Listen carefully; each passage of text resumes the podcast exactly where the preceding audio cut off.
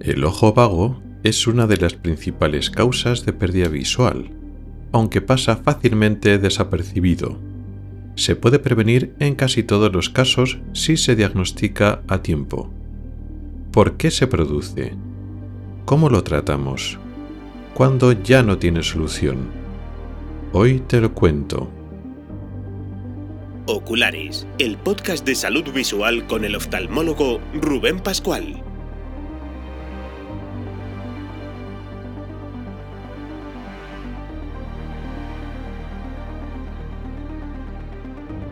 Bienvenido al primer episodio de enero de 2024.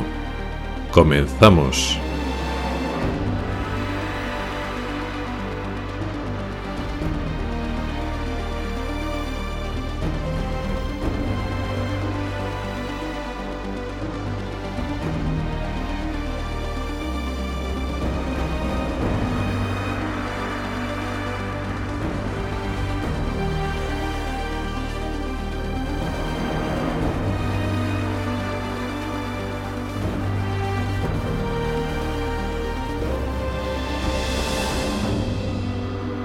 Hola y bienvenido al podcast de Ocularis sobre salud visual y oftalmología.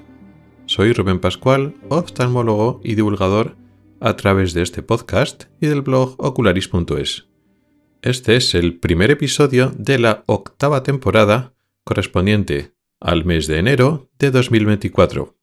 Feliz año nuevo, feliz 2024 a todos y quería daros las gracias por seguir ahí, seguir oyendo el podcast Estamos inaugurando la octava temporada. Ya llevamos siete años grabando este podcast y empezamos el octavo año. Y todo esto no podría ser posible sin vosotros, sin los oyentes, sin vuestras escuchas, sin vuestra atención, sin vuestra colaboración aportando temas para hablar aquí, temas largos, preguntas cortas, incluso noticias, a través del grupo de Telegram, a través de mensajes de correo electrónico o mensajes por redes sociales. Sois vosotros los que estáis sacando adelante este proyecto en una época donde cada vez hay más información, pero paradójicamente cada vez es más difícil encontrar información de calidad, encontrar consejos o recomendaciones a nivel de salud visual que no tengan intereses ocultos por detrás, no haya conflictos de intereses y que no sean publicar reportajes para intentar animarnos a utilizar tal producto, pues en esta época vosotros estáis apreciando un punto de vista diferente, una forma crítica de ver las noticias y los temas y lo que nos intentan vender, y además tener información más de primera mano de cómo funcionan las enfermedades, cómo funcionan nuestros ojos también en estado de salud, y una forma más directa de acceder a la ciencia y lo que nos dice la ciencia de cómo funcionan nuestros ojos y sus enfermedades sin intermediarios sujetos a conflictos de intereses. Y por eso os doy las gracias por seguir ahí y por apoyar este proyecto. Y en este primer episodio de la octava temporada vamos a tocar un tema importante que no habíamos tocado hasta ahora. Habíamos hablado un poco de refilón porque es una enfermedad tan importante que, bueno, toca y está relacionado con otros problemas, otras enfermedades, pero no habíamos dedicado un episodio monográfico, el tema principal de un programa, a describirlo en condiciones. Así que creo que es una forma inmejorable de empezar esta temporada hablando de esta enfermedad tan frecuente, tan importante, en el que también hay mala información metida y que es crucial que nosotros sepamos cómo funciona, lo importante que es el diagnóstico precoz y cómo hacer un buen tratamiento, no el tratamiento más cómodo, sino el que mejor funciona, porque es una enfermedad prevenible. Estamos hablando del ojo vago, y de eso hablaremos en el tema principal de hoy. Pero antes, en la sección de noticias, hablaremos de una noticia curiosa que leí hace unos meses y que tiene que ver con la salud de los ojos o la situación de los tejidos de los ojos y la orientación sexual. Una noticia que me resultó extraña es una separación y diferenciación que hacen en Estados Unidos, no sé si en otros países, pero en España no ocurre eso. Pero me pareció una noticia curiosa y que merece la pena comentar. Y en la sección final de preguntas de los oyentes vamos a traer una cuestión interesante que se trata de las causas de las cataratas, sobre todo de las cataratas no habituales. Tendemos a pensar que las cataratas ocurren pues porque nos hacemos mayores y eso ocurre en la mayoría de las cataratas, pero no en todas. Hay cataratas cuya causa no es la edad. Así que iremos enumerando las diferentes causas de que tengamos cataratas.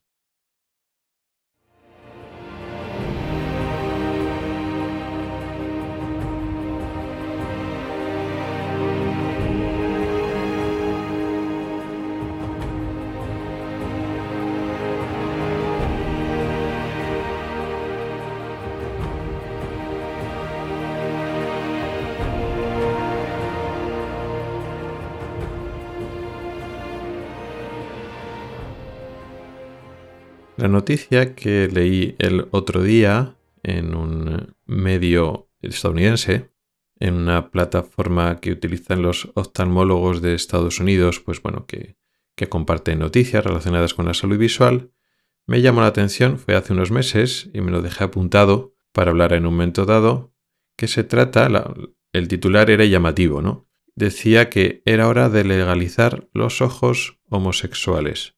La verdad es que el titular es un poco clickbait, es un poco engañoso. No es que los ojos homosexuales sean ilegales, no es que se legalicen o se legalicen los ojos, pero tiene que ver con una ley que diferencia y discrimina o haya una diferencia en la cual tratamos una parte del ojo, un tejido del ojo, concretamente la córnea, y diferencia lo que podemos hacer con ese tejido en función de la orientación sexual lo cual llama mucho la atención por muchas cuestiones, lógicamente, de igualdad, de, ley de derecho, pero yo, desde el punto de vista clínico, no veía por dónde iban las cosas. Hay muchas enfermedades que hay una importante diferencia entre hombres y mujeres. A la hora de diagnosticar, incluso a la hora de tratar, pues se tiene que tener en cuenta esas consideraciones. Ya a la hora de la identidad sexual, las diferencias médicas y clínicas ya son mucho menos importantes, es difícil encontrar ejemplos donde la identidad sexual tenga importancia a la hora de tratar una enfermedad, pero lo que es en el ojo, a priori, según leí el titular, no se me ocurría nada, o sea que tiene que ver el manejo de una córnea, seas homosexual, heterosexual, bisexual o cualquier otro tipo de identidad sexual. Leyendo el artículo se refiere no a que esas córneas tengan diferentes enfermedades o diferente progresión o manejo de enfermedades de la córnea, sino hablaba de el trasplante de córnea. A la hora de donar córneas, existe una legislación, hay que cumplir unos requisitos para que una persona sea candidata a eh, ser donante de córnea, pero nuevamente esos requisitos y esa explicación de, bueno, unas garantías para que la córnea donante pues no tenga enfermedades transmisibles, no entendía que tenía que ver con la orientación sexual.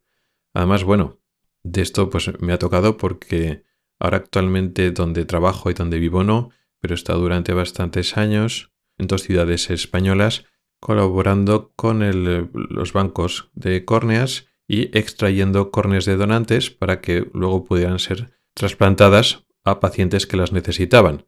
Y entonces pues eh, me ha tocado estar familiarizado con los requisitos, los papeles que hay que, firmar, que hay que firmar, que hay que cumplimentar a nivel clínico. Bueno, pues, por ejemplo, tienen hepatitis o VIH, no pueden donar su córnea para evitar pues, es que esas enfermedades transmisibles pasen a través de la córnea al receptor, al paciente que necesita ese trasplante de córnea.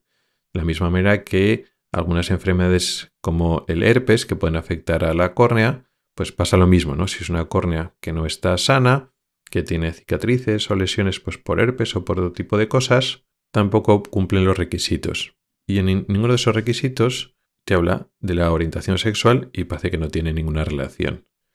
Pero en Estados Unidos no pasa eso.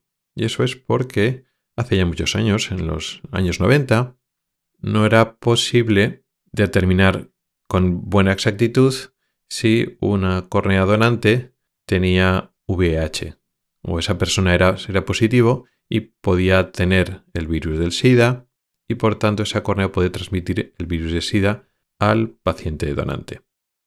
Y en esa época, y estamos hablando de, pues eso, antes de los años 90 eh, y en Estados Unidos, había más porcentaje de seropositivos en homosexuales comparado con heterosexuales. Eso quiere decir, y es el razonamiento que les impulsó a esa prohibición o esa limitación hace décadas, a que no se pudieran donar córneas de personas homosexuales. Evidentemente, si hay ese problema porque no puedes mirar, no puedes establecer si esa persona es seropositiva, lógicamente un heterosexual con VIH también podría transmitir el virus en la córnea. Así que realmente estaban hablando simplemente de proporción de riesgo. Decían en su momento, el riesgo de que puedas transmitir el VIH, el teórico riesgo, siempre está porque en aquella época no se podía medir bien eh, si una persona eh, tenía el, virus o no tenía el virus, con lo cual siempre es un riesgo hacer un trasplante de córnea. Pero ese riesgo es menor si la córnea venía de heterosexuales comparado con homosexuales en aquella época y en aquella localización geográfica concreta. Lo que pasa es que las cosas han cambiado mucho desde entonces. Al margen de que podía tener una justificación, aunque solo sea epidemiológica para disminuir el riesgo, la verdad es que ahora, a día de hoy, existen mejores medidas. Ahora se pueden medir de forma mucho más fiable si una persona es positiva, si tiene el virus del VIH, en muy poquito días después del contagio. Pero es que además, en todos estos años, en todas estas décadas de miles y miles de trasplantes de córneas, no se ha documentado una transmisión del VIH a través de la córnea.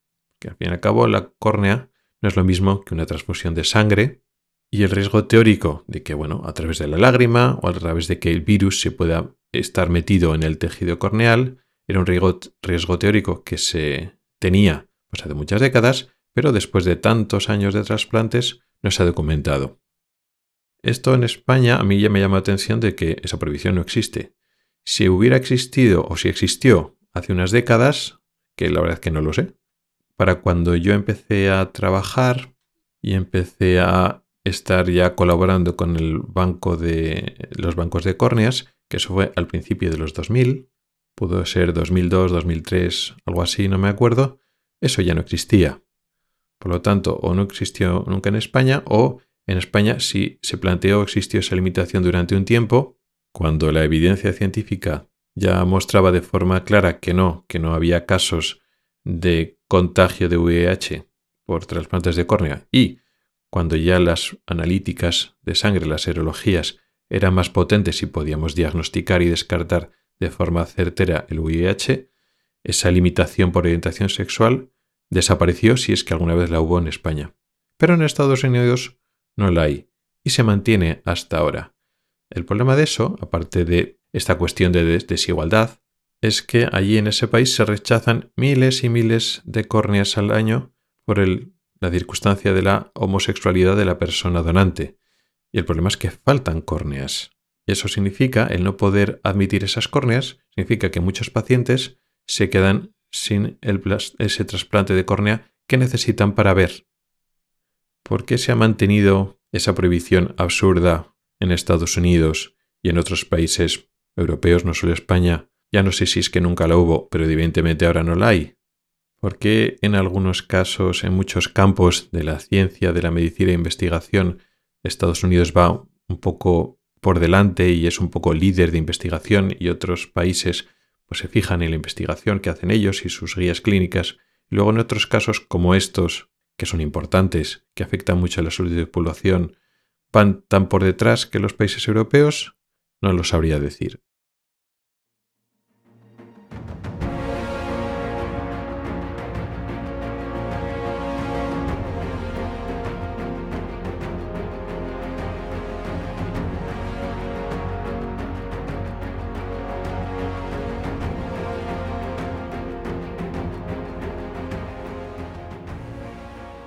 Y en el tema principal de hoy vamos a hablar del ojo vago.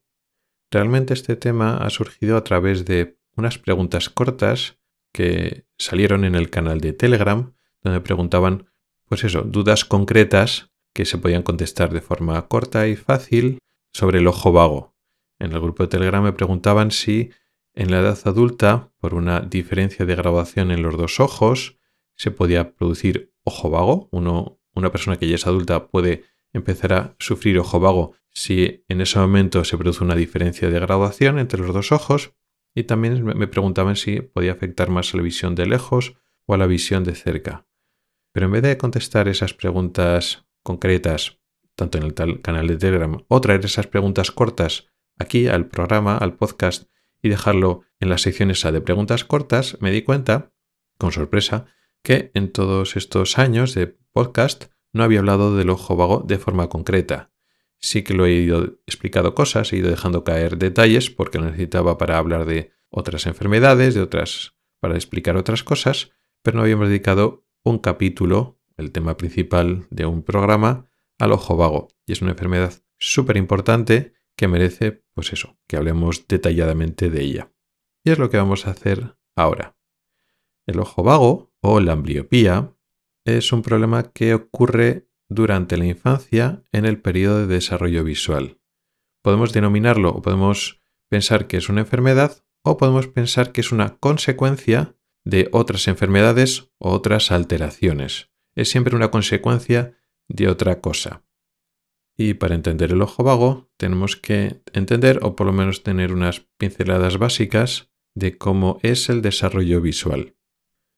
Nuestro sistema visual, entendido de forma amplia, no solo el ojo, sino las vías visuales, los nervios, las neuronas que llevan información desde el ojo hasta el cerebro y luego la parte del cerebro que se ocupa de elaborar y de trabajar con esa información visual, que es el la corteza visual está en el lóbulo occipital, en la parte más atrás del cerebro, pues todo este sistema visual en su conjunto es un órgano sensorial que es profundamente inmaduro al nacimiento.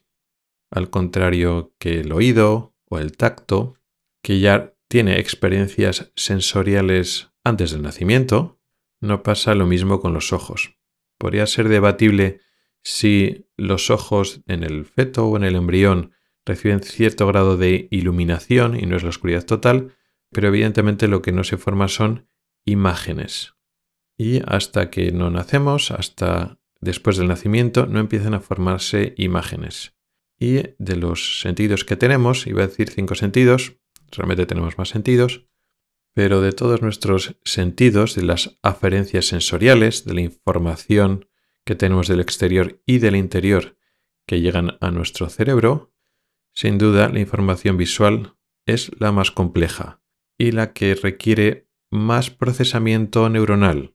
Hace falta unos circuitos neuronales para procesar esa información que es básicamente caótica y desorganizada y hace falta separarla, organizarla, elaborarla para crear una imagen consciente, una especie de simulación o representación tridimensional y en tiempo real de lo que ocurre a nuestro alrededor para que esa información sea útil a nuestro cerebro.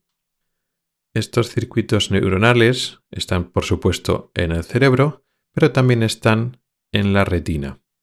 Hay un gran número de neuronas en la retina y en el cerebro principalmente que, cuando reciben esa información visual, la tienen que procesar.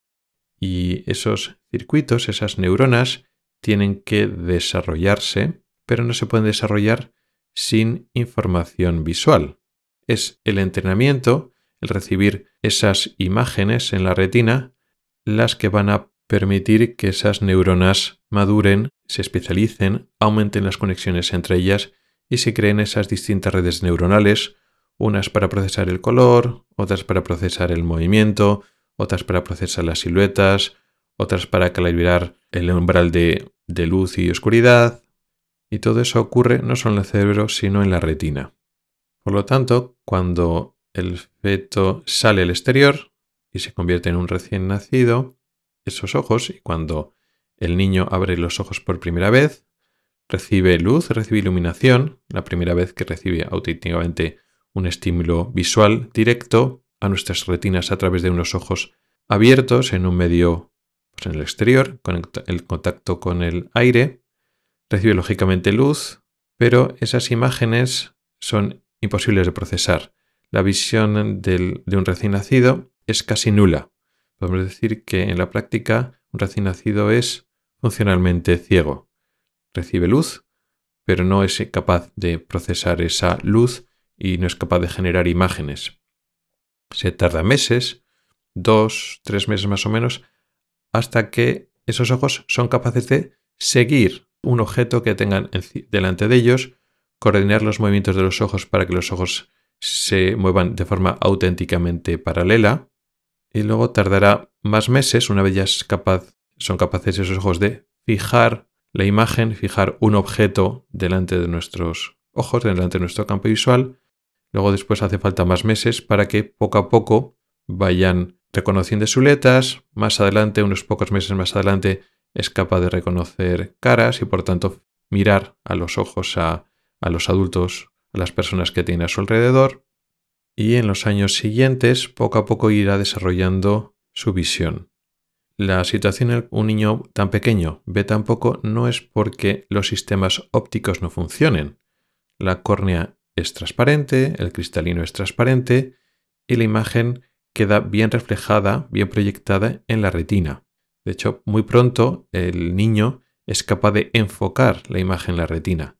El músculo del enfoque, que es el músculo ciliar, que es el que se encarga de cambiar la potencia de la lente dentro de nuestro ojo, del cristalino, es capaz de funcionar lo suficiente como para que tengamos una imagen nítida proyectada en nuestra retina. Sin embargo, esa imagen nítida, que en un ojo adulto desarrollado puede producir una imagen buena, perfecta, nítida, no se traduce en una imagen adecuada en nuestro cerebro. ¿Por qué? Porque las neuronas no saben hacer su trabajo, no han aprendido. Hay un grupo muy grande de neuronas inmaduras, tanto en la retina como el cerebro, y cuando llegan una imagen nítida, donde hay contrastes, donde hay diferentes colores, entonces es cuando esas neuronas poco a poco empiezan a desarrollarse, empiezan a establecer conexiones entre ellas y se empiezan a especializar. Unas se dedican al color, unos se dedican al contraste entre siluetas, otras se dedican al movimiento, etc. Esto ocurre individualmente en cada ojo por separado en sus retinas.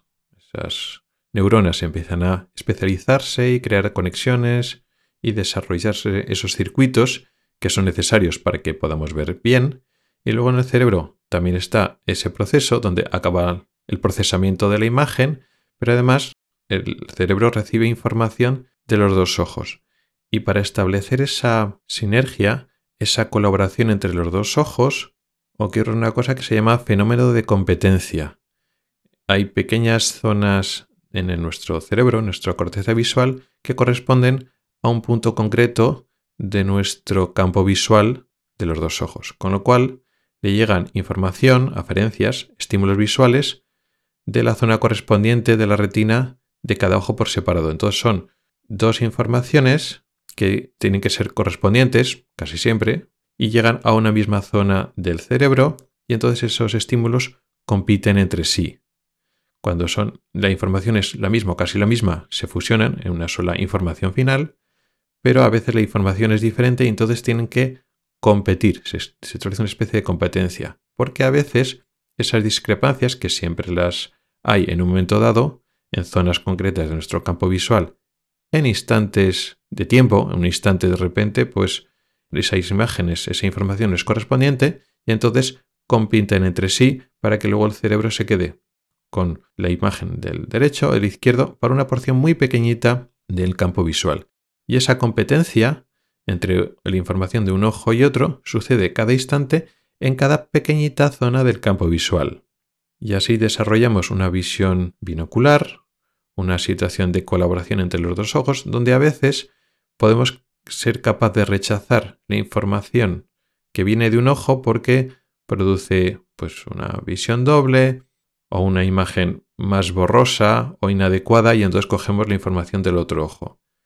Al final, la imagen final que produce el cerebro es una imagen fusión de lo mejor que tienen de las dos imágenes de cada ojo. Esa fusión y de elegir lo mejor de cada una de ellas, esa imagen mejorada, resultado de tomar lo mejor de esas dos imágenes, pues producto de esa competencia y colaboración.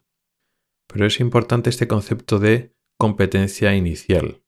Si la imagen llega de forma correcta y nítida para cada ojo, al final, pues en unos instantes pues gana la información de un ojo, en otros la del otro ojo, en muchos casos la información es la misma y se fusionan, pero el concepto de competencia punto a punto que se ocurre entre un ojo y otro ojo en el cerebro es importante para lo que vamos a explicar después. Esta frenética actividad de desarrollo neuronal ocurre porque estas neuronas y el entorno alrededor de estas neuronas, en la retina y en el cerebro, lo promocionan, lo permiten. Y esta situación ideal para que estas neuronas se especialicen y formen redes y circuitos ocurre durante un tiempo. Durante un tiempo se ocurren las condiciones ideales para que estas neuronas cambien, se desarrollen se modifiquen y se relacionen entre sí.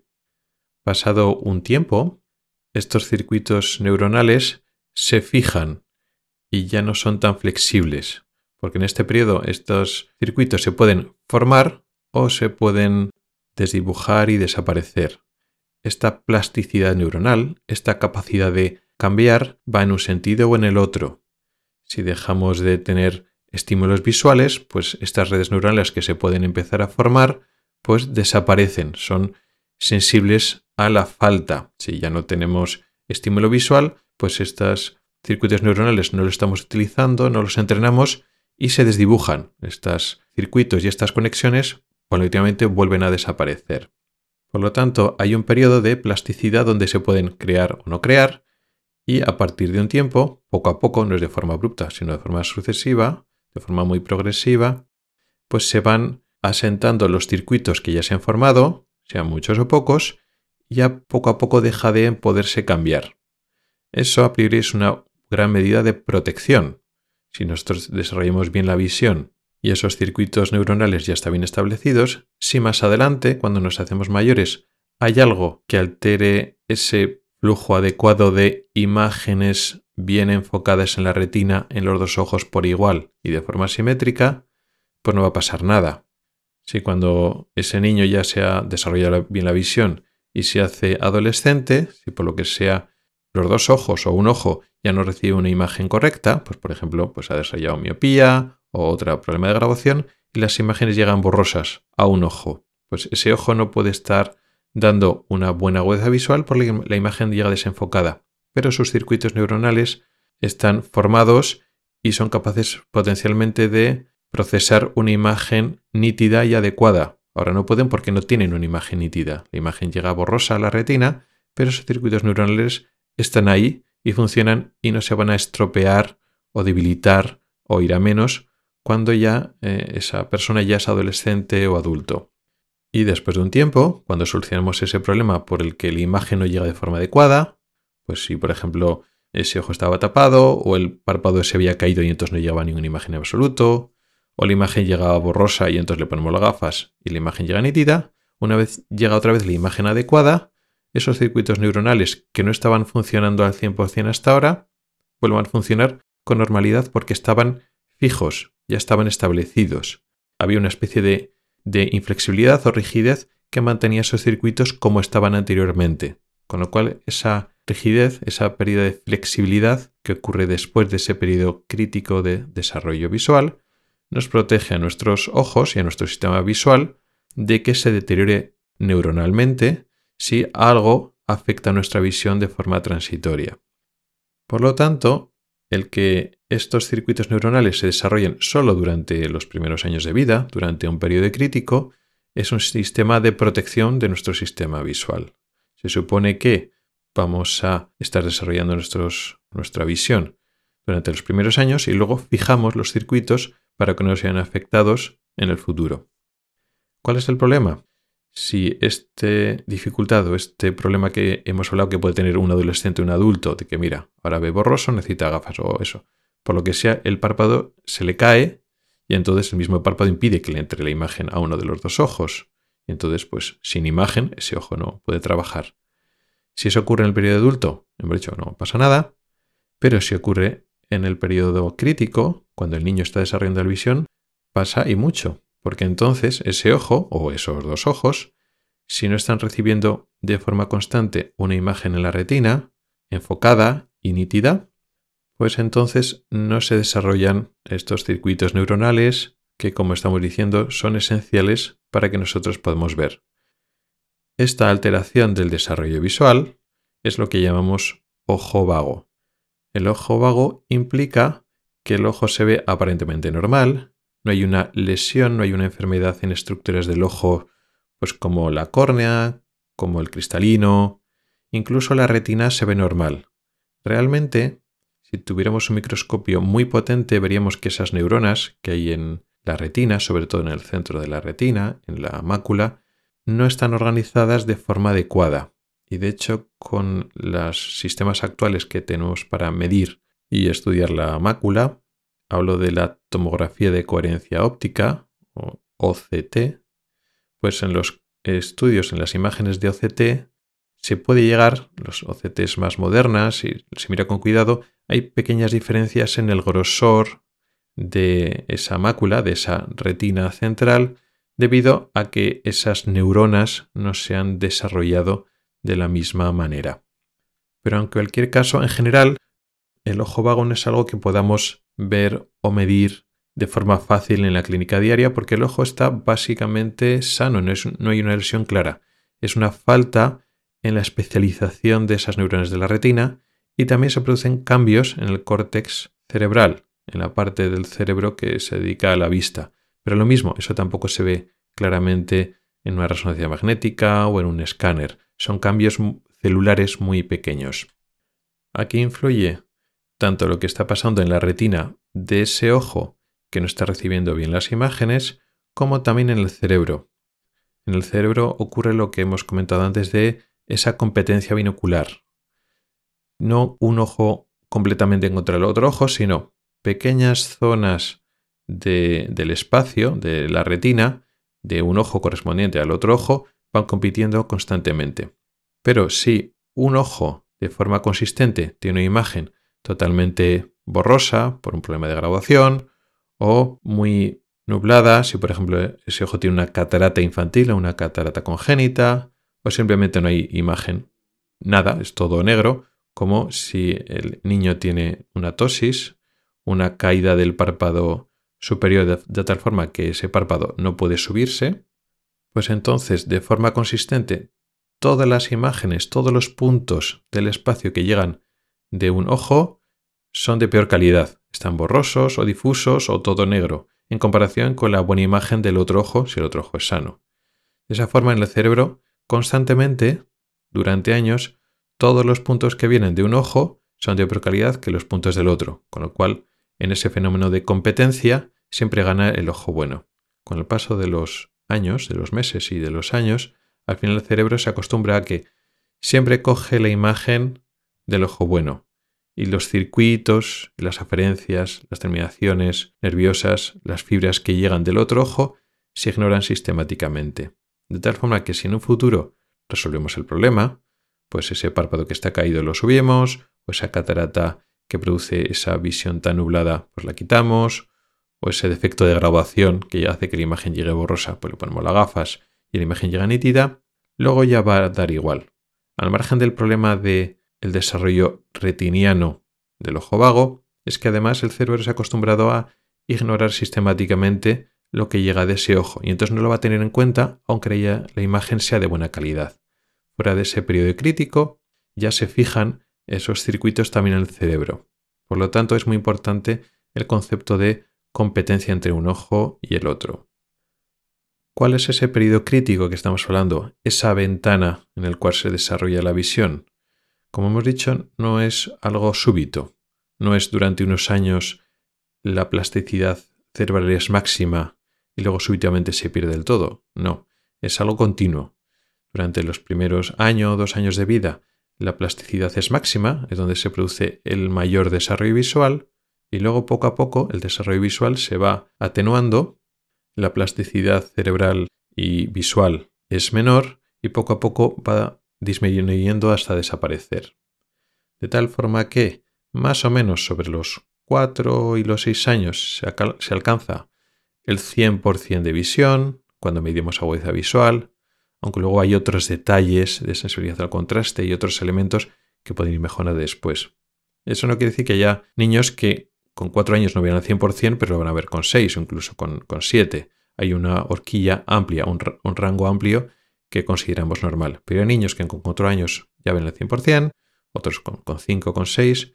A partir de los 6 años ya casi todos los niños sanos que no tienen problemas visuales ven al 100%, pero todavía existe cierta capacidad de cambio en esos circuitos, cierta plasticidad que queda, aunque es menor, de tal forma que, por ejemplo, tenemos un niño que eso, ha tenido un ojo vago y entonces eh, uno de los ojos ve peor que el otro y ya tiene 5 o 6 años. Entonces el ojo bueno ya ve el 100% y el ojo malo pues no ve el 100%. ¿Eso quiere decir que ya con 5 o 6 años no podemos hacer algo? Sí, por supuesto, porque existe esa plasticidad. No vamos a recuperarlo tan rápido como si lo hubiéramos diagnosticado con 3-4 años, pero todavía tenemos tiempo. Antes de los 4 años, el desarrollo visual es rapidísimo y si diagnosticamos un problema de ojo vago antes de los 4 años, recuperarlo es bastante rápido. De los 4 a los 7 no va tan rápido, pero bueno, la cosa puede ir bien. Si hay un déficit en el desarrollo visual, un ojo vago que no sea muy grave, con 5 o con 6 años, bueno, con el tratamiento adecuado, si nos ponemos las pilas, lo podemos recuperar con buen pronóstico. Y a partir de los 7 años es más difícil. ¿Es imposible? No, pero es más difícil y requiere más esfuerzo, requiere más horas al día de tratamiento y un tratamiento más intensivo para recuperarlo. Sí que es cierto que a partir de los 7 años, pues con 8, con 9, si hay un ojo vago muy intenso, a veces es muy difícil remontarlo. Pero los ojos vagos moderados, que no no hay tanta diferencia de visión, pues sí, con 7, con 8 años, hasta con 9 años, se pueden remontar, lo que pasa es que hace falta bastante esfuerzo. El límite absoluto lo solemos poner entre los 10 y los 11 años. Pero lo mismo, es algo variable.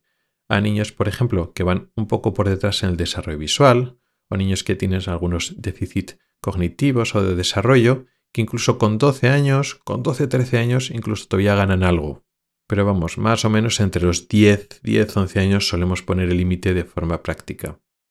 Curiosamente, este límite, que evidentemente no es claro y es bastante individualizado, varía entre países o entre escuelas o costumbres, a pesar de que no tendría que ser así, porque bueno, los estudios, ya hay bastantes estudios sobre el ojo vago y se sabe que, bueno, pues hasta los 10, 11 años debemos plantearnos como que sí, incluso hay algunos casos, pero más anecdóticos, que con 13, 14 años.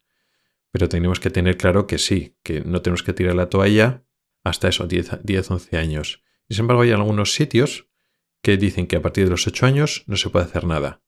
Y eso no es correcto. Ni en el sentido de que tirar la toalla para ojos vagos, pues con, oye, a partir de 8 o 9 años todavía se puede hacer algo. No muchísimo, pero se puede hacer algo. Pero al revés, con 8 años no se ha fijado en la visión y si te descuidas puedes desarrollar algo de ojo vago si interrumpes el flujo visual, si la imagen de, deja de llegar de forma correcta a uno de los dos ojos, con 8 años o a partir de 8 años podrías tener un poquito de ojo vago, una cosa exagerada, si te descuidas, algo que con 15 o 20 años no vas a tener. Así que sin poner un punto crítico exacto, podemos establecer tres etapas. Antes de los cuatro años, el desarrollo visual es rapidísimo. De los cuatro a las siete, pues es un desarrollo visual moderado, todavía con unas posibilidades, pero no tanto como antes de los cuatro.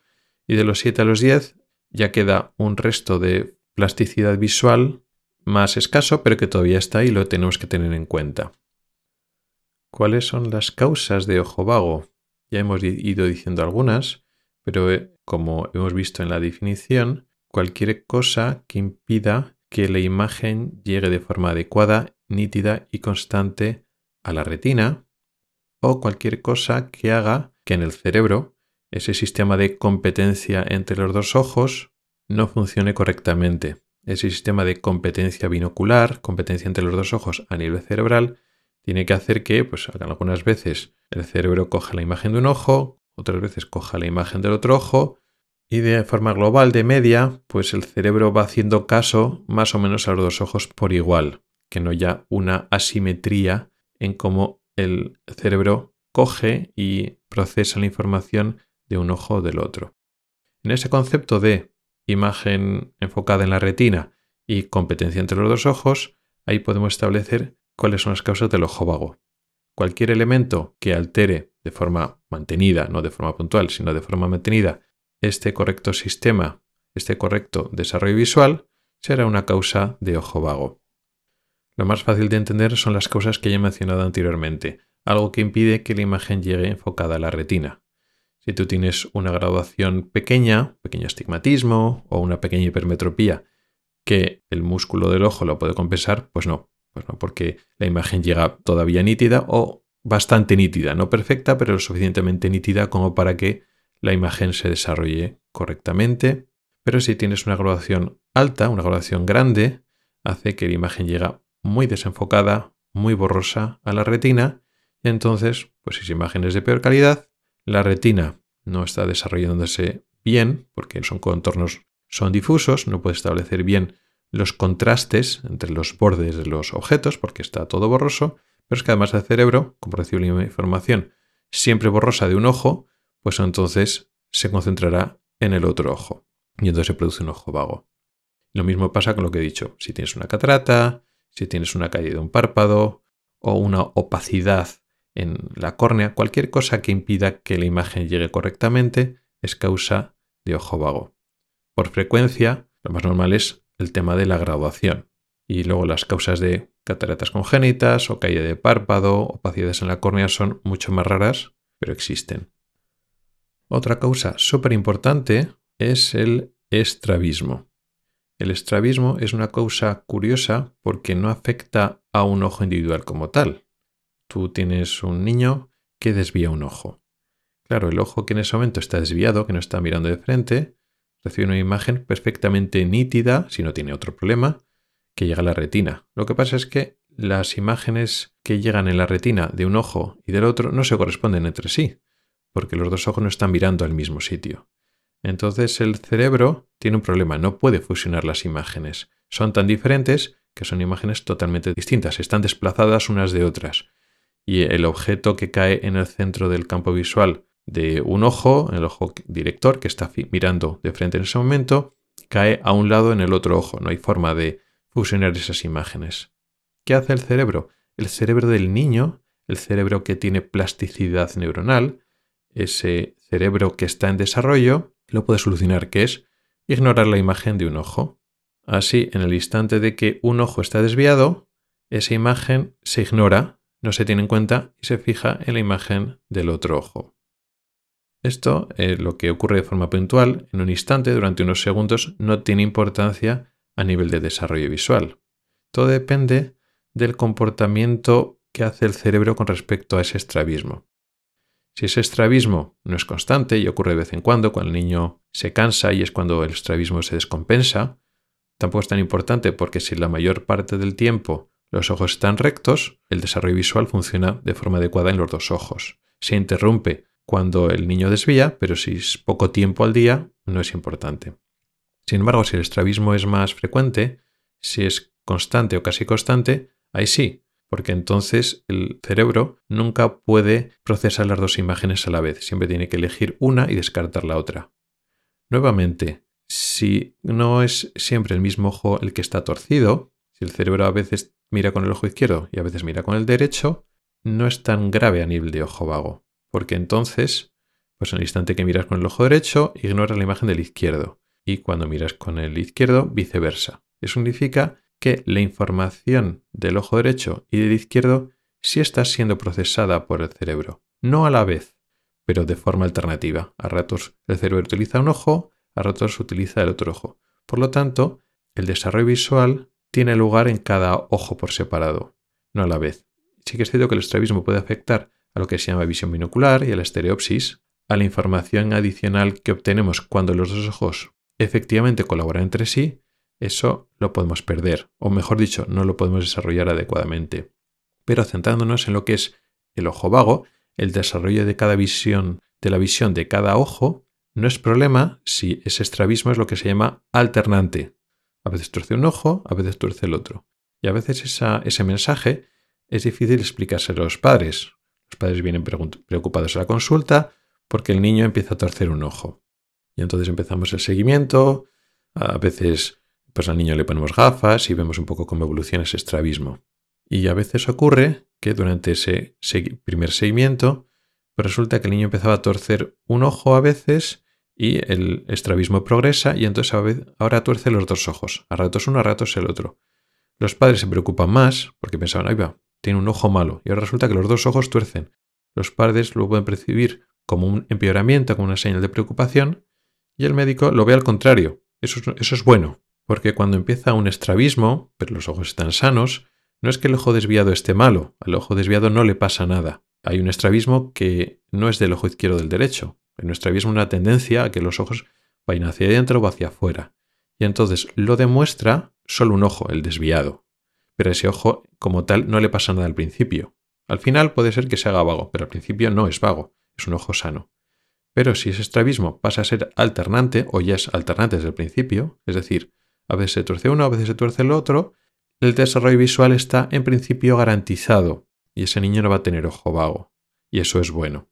Pero si tenemos un estrabismo constante o casi constante que se mantiene a lo largo de los años, que empieza durante los primeros años de vida, porque si el estrabismo empieza con 7, 8 años, pues bueno, puede producir algo de ojo vago, pero igual no, y si lo produce es más leve. Pero si el estrabismo empieza con 2, 3 años, ahí sí, ahí sí que puede producir ojo vago. Sobre todo, como digo, si se tuerce muchas horas al día, es constante o casi constante, y siempre o casi siempre es el mismo ojo el que está torcido. Ese ojo torcido, a pesar de que la imagen llega nítida a la retina, al propio ojo, el cerebro está ignorando esa información y eso produce ojo vago por competencia entre los dos ojos. Así ya tenemos las principales causas de ojo vago. Las dos más importantes por frecuencia son el estrabismo y los problemas de graduación. Los problemas de que haya, hace falta llevar gafas, una imagen llega borrosa, pero no lo descubrimos, no le ponemos las gafas y durante esos primeros años de vida le llega la imagen borrosa al ojo o a los ojos y entonces no se desarrolla bien la visión. Uno de los problemas del ojo vago es que pasa fácilmente desapercibido. ¿Por qué? Porque ocurre en niños, y normalmente es unilateral. Habitualmente solo es un ojo el que queda vago y el otro no. Cuando es por estrabismo, pues puede ser evidente, si el estrabismo es aparente, pues los padres se, pues se pueden dar cuenta de que el niño bizquea, de que el niño tuerce el ojo hacia adentro o hacia afuera, pero lo que ven es el estrabismo, no ven el ojo vago. Pero si el estrabismo es pequeño, o por lo que sea los padres no le están dando mucha importancia, el niño no muestra síntomas de ojo vago como tal, no muestra síntomas de que vea mal. ¿Por qué? Porque en ese caso, cuando es un estrabismo, solo el ojo torcido ve mal, pero como con el otro ve bien, con que el niño vea bien con uno de los dos ojos, pues se defiende y no es consciente, no percibe que tenga un déficit visual. Y eso pasa lo mismo cuando hay un problema de graduación en el cual hay una gran graduación, hay una graduación más alta en un ojo y el otro ojo no tiene graduación o tiene una graduación más pequeña. Esa diferencia de graduación, cuando hay una diferencia de una o más dioptrías entre un ojo y otro, lo llamamos anisometropía, que significa diferencia de graduación entre los dos ojos. Cuando un niño es anisométrope, tiene anisometropía, un ojo, el que tiene más graduación, pues ve borroso, tiene la imagen nítida. Pero el ojo con menos graduación, o sin graduación, ve bien, o ve mejor, o ve perfecto. Con lo cual el niño se defiende con el ojo que tiene mejor visión, que tiene menos graduación y no se da cuenta de que ve mal por el otro ojo. Como la mayor parte de los casos de ojo vago es unilateral, solo es un ojo, pues como el niño se maneja bien con el otro ojo, pues es suficiente. Pero es que en los casos bilaterales, cuando se puede afectar la visión de los dos ojos y el niño efectivamente ve mal, con los dos ojos abiertos porque ninguno de los dos ojos tiene la visión adecuada para su edad, también en esos casos puede pasar que es difícil diagnosticarlo porque los niños se manejan bien con visiones relativamente bajas. ¿Y por qué el niño no se queja de que vea mal? Pues porque el niño no ha perdido visión. No es como un adulto que ve bien, ves el 100% y tienes un problema y dejas de ver bien. Ves borroso y tú te das cuenta que no ves igual de bien que antes y entonces dices, ahí va, veo mal. Entonces te quejas y vas al oftalmólogo. No es así porque el niño no ha perdido visión nunca ha visto bien. Estas causas de grabación o de otras alteraciones que impide que la imagen llegue correcta se tienen normalmente desde que naces, con lo cual el niño no tiene con lo que comparar. No sabe que la realidad es más nítida y los niños se apañan y se adaptan y se defienden con la información que tienen. Por eso a veces es tan difícil diagnosticar el ojo vago. Ahora es precisamente el mejor momento para hablar de algunos mitos que hay alrededor del ojo vago. ¿El ojo vago siempre es solo unilateral? No. Es habitual que sea unilateral, es la mayoría de los casos de ojo vago, pero a veces es bilateral. ¿Qué casos hay? Bueno, casos poco frecuentes como cataratas bilaterales o tosis, caídas de párpado bilaterales, pero lo más frecuente es alta graduación, pero de los dos ojos. No es por diferencia de graduación de una anisometropía que hemos dicho antes, un ojo con mucha graduación y otro con poca, no, sino los dos con mucha graduación. Vamos a suponer que es un niño que tiene 8 dioptrías de hipermetropía o 5 dioptrías de astigmatismo. Eso produce ojo vago de los dos ojos. Ambas imágenes de ambos ojos llegan borrosas, llegan desenfocadas a la retina y el niño desarrolla la visión, pero no de forma adecuada a su edad y no llega a ver el 100%. Así que sí, es más frecuente que el ojo vago sea unilateral, pero hay casos bilaterales. Otro mito, otra falsa creencia, el ojo vago es por estrabismo y todos los estrabismos hay ojo vago. No es así. El estrabismo puede producir ojo vago, pero no es lo mismo. Hay ojos vagos que no tienen que ver con el estrabismo, niños que tienen un ojo que ve peor, pero los ojos nunca están torcidos, siempre están rectos, y también hay estrabismos que no producen ojo vago. Un ojo vago, por definición, implica que la visión, por lo menos de un ojo, o quizás de los dos, no sea la adecuada a la edad. Y no tiene nada que ver con un estrabismo, que implica una desalineación de los ojos. Un ojo, en un momento dado, está desviado. Y sí, es habitual cuando una persona tiene un estrabismo del adulto y le preguntas, bueno, ¿y de cuánto eres? Desde que era niño. Puede ser que eso implique que ese ojo sea vago si desviaba el mismo ojo de niño y no se trató del, del ambliopía, no se le trató el ojo vago. Pero no tiene que ser así. Ahora que ya vamos entendiendo cómo funciona el ojo vago, podemos contestar algunas de las preguntas que recibí en el grupo de Telegram con respecto al ojo vago. Puede ocurrir en la edad adulta. Una persona que ha tenido un desarrollo visual normal y ha alcanzado el 100% de visión con un desarrollo de los circuitos neuronales correcto, pues ya hasta los 10-11 años y más allá, de adulto, va a desarrollar el ojo vago. Vamos a suponer que una persona adulto con 30-40 años, la edad que sea, sufre una anisometropía. Tiene mucha más graduación en un ojo que en el otro. ¿Va a desarrollar el ojo vago? La respuesta es no ese adulto puede tener más o menos dificultades con esa diferencia de graduación, le puede molestar más o menos que tenga una imagen más o menos borrosa y otra nítida si no hay un tratamiento eficaz, es decir, si no tolera unas gafas con diferencia de graduación o no se pone unas lentillas, si pones una lentilla en el ojo que tiene más graduación, puede ayudar para adaptarse a esa corrección, pero si no se lleva a cabo una de forma correcta que podamos tratar esa diferencia de graduación, pues un ojo borroso puede ser más o menos molesto. Incluso con el paso del tiempo, esa persona adulta se puede adaptar y acostumbrar a esa diferencia y hacerse menos molesta, como que el cerebro es capaz más o menos de ignorar esa imagen borrosa y hace caso a la imagen nítida. Eso no va a producir ojo vago. El ojo que tiene la imagen más borrosa y que es más o menos se está ignorando o no se tiene en cuenta, si luego se pone la grabación correcta, su visión va a ser igualmente buena. Los circuitos neuronales no se van a deteriorar por eso, porque ya es adulto. Y la otra pregunta era si el ojo vago afecta más a la visión cercana que a la lejana o viceversa. La respuesta es tampoco. El ojo vago implica que las neuronas que hay en la retina y en el cerebro no están procesando bien la imagen que llega. La imagen que llega da lo mismo que sea de cerca o de lejos. De hecho, una vez la imagen llega a la retina, no hay ninguna diferencia. No, podemos decir que esta imagen llega, estaba de un objeto lejano o un objeto cercano.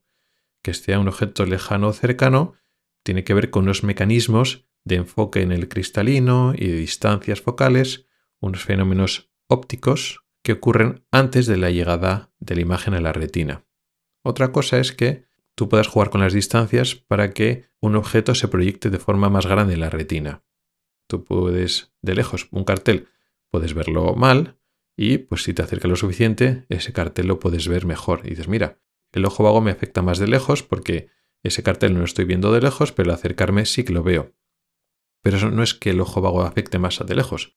Significa que si te acerca lo suficiente, ese objeto ocupa un mayor espacio en tu retina, es decir, de forma subjetiva, ese objeto más grande. Así que aunque tengas una visión disminuida por el ojo vago, tu menor visión la estás aprovechando más si ese objeto es virtualmente más grande. Entonces, puedes encontrar diferencias de cerca o de lejos, pero no es porque tu visión sea mejor de cerca o de lejos, es porque puedes jugar con los tamaños y las distancias aparentes.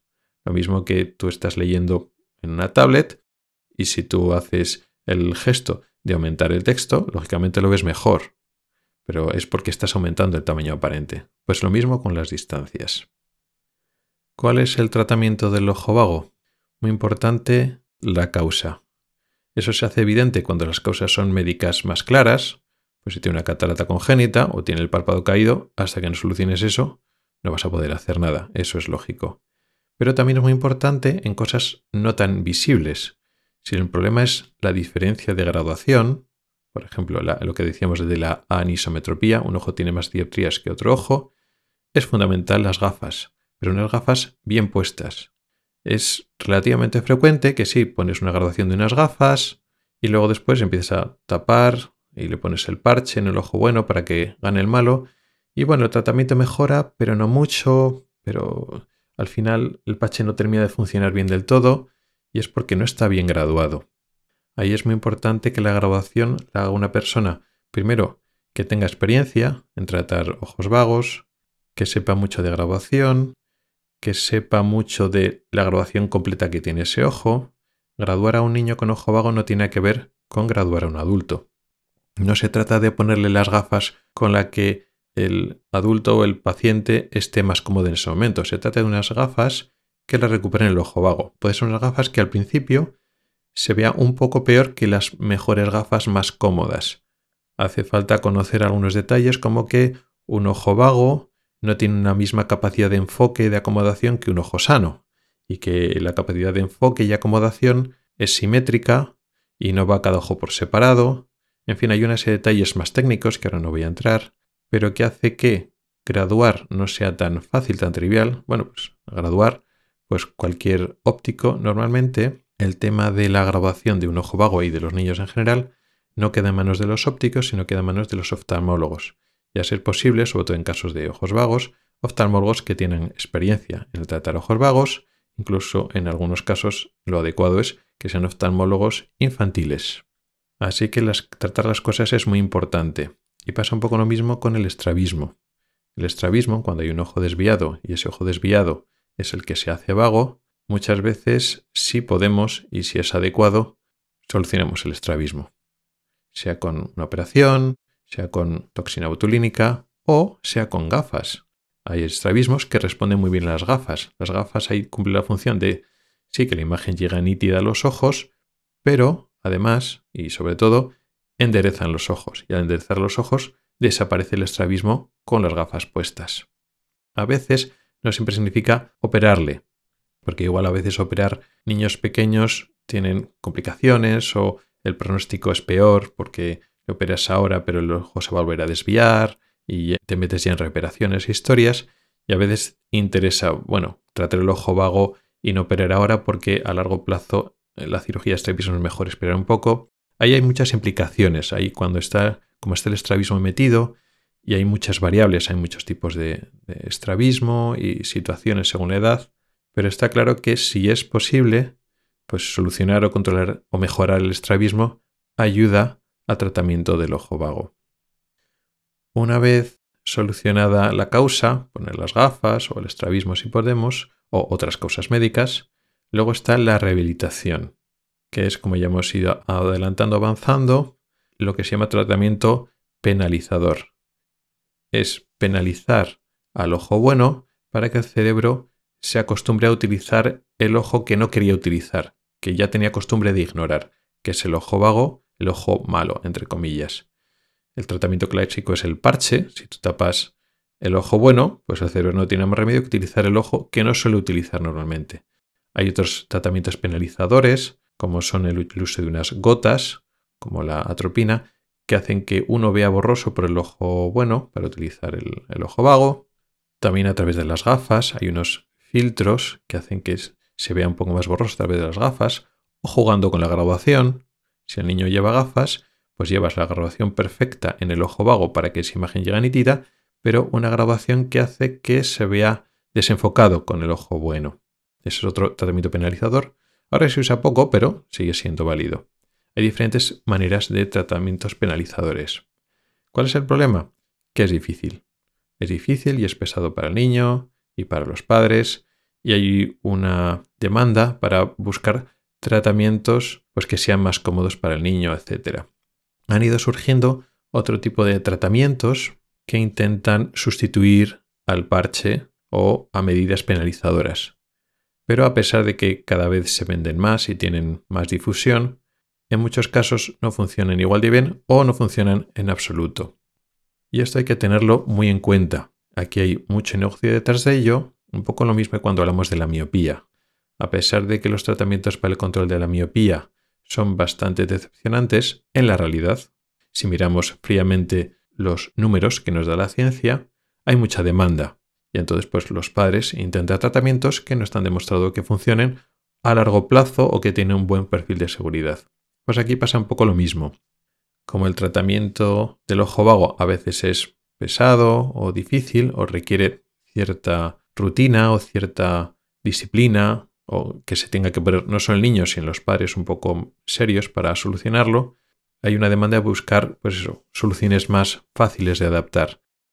Y en general esas soluciones, vamos a llamarlas fáciles de adaptar, o no son eficaces a largo plazo o son claramente menos eficaces que los tratamientos convencionales. Y eso en muchos casos de muchos niños acaban a que ese ojo vago no se queda correctamente tratado. Son niños que van a revisiones muchas veces a los que le ofrecen estos tratamientos, vamos a llamarlos alternativos o nuevos, y que no funcionan. Y que sí, los padres tienen la sensación de como van muchas veces a revisiones, pues el niño está correctamente atendido y sí, puede ir mejorando más que nada pues, por las gafas. Si le pones gafas, los ojos vagos mejoran, aunque luego después no le pongas el parche.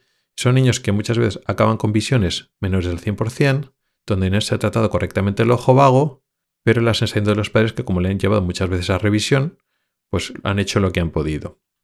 Así que en este campo del ojo vago, como otros tantos que hay en oftalmología, hay pues mucha pseudoterapia, mucha pseudociencia por detrás, que eso al final perjudica la salud de los pacientes.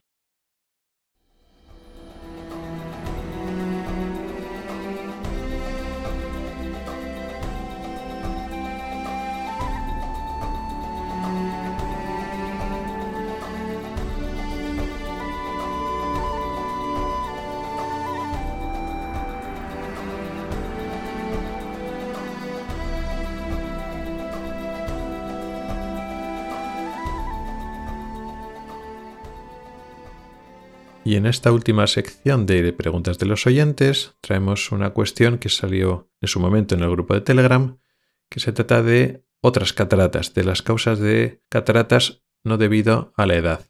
Lo más frecuente son las cataratas seniles, lo que el envejecimiento progresivo del cristalino a partir de los, vamos a decir, 50, 60 años, y que entonces a veces con 60, pero normalmente 70, 80 años es cuando solemos operar. Pero hay otras cataratas que no vienen por ahí. Enumerar todas las cataratas y todas las causas de estas cataratas atípicas o no seniles sería larguísimo. Así que solo vamos a enumerar unas cuantas. Podemos hablar de las cataratas congénitas o infantiles, que tienen mucho que ver con el ojo vago, lo que hemos mencionado en la sección principal del programa. A veces la causa, o la mayor parte de las veces, no se sabe hay una alteración del desarrollo del cristalino de la lente que tenemos dentro del ojo durante el crecimiento, durante nuestro periodo embrionario o fetal. En muchos casos, bueno, no muchísimos, pero hay casos con un componente hereditario, es decir, que las cataratas congénitas se pueden heredar, hay cataratas congénitas de nacimiento en la familia, con lo cual hay un componente genético, a veces es una alteración, una infección que ha sucedido durante, en el feto, en el embrión, pero como digo, la mayor parte de las veces no se sabe por qué. Y pasa un poco lo mismo con las cataratas infantiles. A veces los niños desarrollan con pocos años de edad cataratas, opacidades en el cristalino, y tampoco queda muy claro por qué. Ya en el periodo del adulto, aunque sea en el adulto joven, sí que hay otras causas de cataratas. Quizá la más conocida o la más frecuente es la cataratas por corticoides. Hay una medicación, un medicamento que se llaman corticoides o corticosteroides o la cortisona y los medicamentos que son familias de esta cortisona que se usan para muchas enfermedades. Son los antiinflamatorios que funcionan muy bien, pero a largo plazo tiene efectos en los ojos. Un efecto es el aumento de la presión intraocular, posible, que no vamos a hablar ahora, y otro efecto es que producen cataratas, producen opacidades en el cristalino. Además, unas cataratas especiales, unas cataratas que llamamos subcapsulares posteriores, donde no se queda opacificado el centro del cristalino, que es donde suele afectar mayormente las cataratas seniles, las cataratas poleadas, sino que se opacifica la parte más de atrás, como una lámina amarillenta que se va quedando opacificando en la parte más posterior del cristalino. Esto no sucede por tomar cortisona de forma puntual, por tomar unas pocas semanas cortisona, pero las personas que necesitan durante muchos meses o años estos tratamientos, estas tabletas de corticoides, pues lo pueden sufrir. También lo pueden sufrir personas que tomen corticoides tópicos en colirio. Las gotas en colirio también entran al ojo, pero vamos, con frecuencia suele ser más las personas que toman pastillas. Luego también están las cataratas llamadas metabólicas, por alteración del metabolismo. Quizá la más frecuente es diabetes. Las personas diabéticas suelen tener cataratas de forma precoz. Esos cambios en el metabolismo, en este caso el metabolismo del, azúcar, altera las proteínas y en menor medida las células que hay en ese cristalino que se desorganizan antes y empiezan a aparecer opacidad antes pero otras muchas enfermedades metabólicas, como del metabolismo del, calcio o de otros elementos químicos que o se acumulan en el cristalino o alteran la fisiología, alteran la dinámica de las células y las proteínas que hay dentro de ese cristalino y se producen opacidades. Y también, de forma más o menos frecuente, podemos hablar de las cataratas de los miopes, los miopes altos, las personas con miopías altas, por factores no bien conocidos realmente, hay varias hipótesis, pero no se sabe realmente, y no todos, pero es relativamente frecuente que miopes relativamente altos, en edades no tan avanzadas, empiezan a desarrollar cataratas. No hablamos con 20 o 30 años, pero algunos a partir de los cuarenta y tantos, cincuenta y tantos años, empiezan a desarrollar cataratas y no estamos en la edad de la catarata senil. Podemos decir o que se avanza un poco la catarata senil o son cataratas del miope, pero no es prontísimo, no es que sean los miopes jóvenes, sino en miopes no de una dos dioptrías, hablamos de miopes de miopías más altas, pero ya en la mediana edad, pero todavía un tiempo antes de que esperaríamos lo que son las cataratas seniles. Pero digo, no es de forma consistente. También hay miopes muy altos con 60 años que tienen el cristalino bastante transparente. O sea que esto es bastante variable.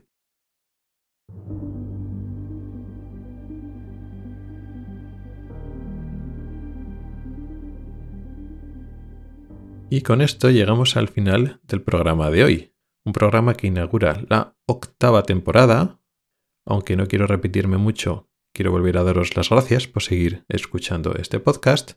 Y este ha sido un programa que hemos empezado con una enfermedad muy interesante, muy importante, con muchas implicaciones en la práctica, con muchos padres preocupados, con muchos tratamientos nuevos que están surgiendo que no están bien validados científicamente y que un factor fundamental, quizá el más importante de todos para tratarlo adecuadamente, es el diagnóstico precoz. Y ahí, pues, aunque ahí están involucrados, pues, campañas en los colegios, los pediatras, hay guías clínicas, pues, para un screening, un cribaje para reconocerlo cuanto antes, pues también los padres cumplen un rol importante para hacer un diagnóstico precoz de este ojo vago.